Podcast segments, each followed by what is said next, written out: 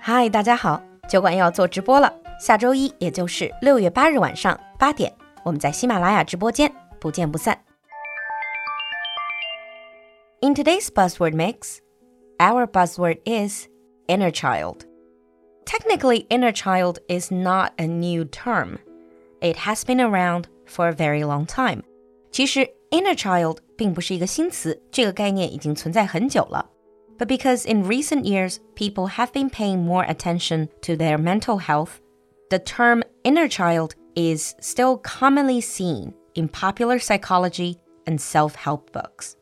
但是呢，因为近些年来大家都更多的关注到心理健康，所以 inner child 这个概念在 popular psychology 大众心理学还有 self-help books 励志自助类的书籍里 还是很常见的。So what exactly is inner child. Inner means inside，中文里把它翻译成内在小孩或者内心的小孩。But the term inner child does not imply that there is a little child living inside of you or that part of your brain is reserved solely for childish thoughts. 但这个意思并不是说你的体内住着一个小孩子，或者说 你有一些很幼稚的想法。The general idea is that we all have a childlike aspect within our unconscious mind. 它指的是在我们的 unconscious mind 潜意识领域都有这样的 childlike aspect 童真的一面。And here we need to look at two words, childish and childlike. 关于 child 的两个形容词，childish usually focuses on the negative side of things. We call it 幼稚 and childlike is focusing on the positive side of things. We generally translate it into 童真. And this inner child can be seen as a sub-personality. 心理学上就说，这种内在小孩可以被视为一个人的 sub-personality 亚人格. This is a side of your character that can take over when you're faced with a challenge. So who came up with this whole idea? Many people attribute the beginnings of the inner child concept to Carl Jung, who took a strong interest in the child inside. 内在小孩这个概念最早是由 Carl Gustav Jung 着名心理学家荣格提出来的一个概念，叫做 the child inside. And this inner child reflects the child we once were in both his or her negative and positive aspects. 其实是反映了我们曾经的童年一些经历，不管是好的方面还是坏的方面，这就包括了我们的 unmet needs 未被满足的需求，suppressed emotions 被抑制的情绪，our childlike innocence, creativity and joy are still waiting within us. The inner child can also hide all of the things we were taught to think about ourselves by parents, teachers, or other adults. 内在的小孩还可能包含所有的当时从老师、家长和其他的成年人那里接受到的一些信息。This can sound like you better not say what you really think. Big boys don't cry, or sex is dirty.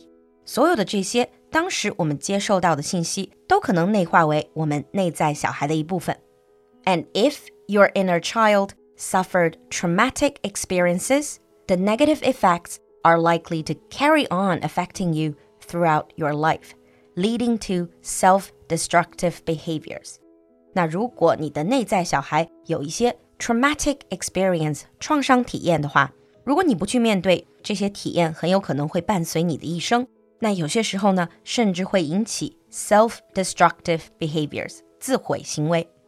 This is why a lot of self-help books are telling you Getting in touch with your inner child allows you to find the roots of your issues as an adult.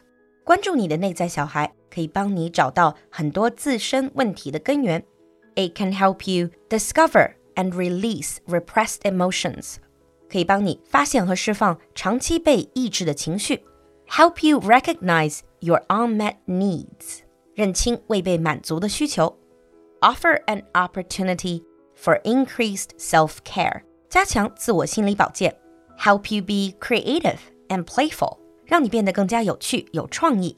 And of course, raise your self-respect，提升自尊。So maybe it's time to meet your inner child. Now let's move on to sample sentences.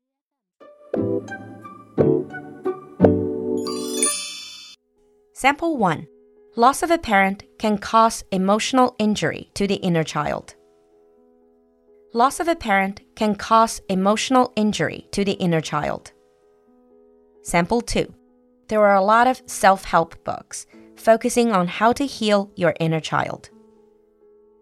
There are a lot of self help books focusing on how to heal your inner child. 你听懂了吗？赶快关注我们的公众号“露露的英文小酒馆”来获取更多拓展内容。So, are you in touch with your inner child? 期待你的分享，我们下期见。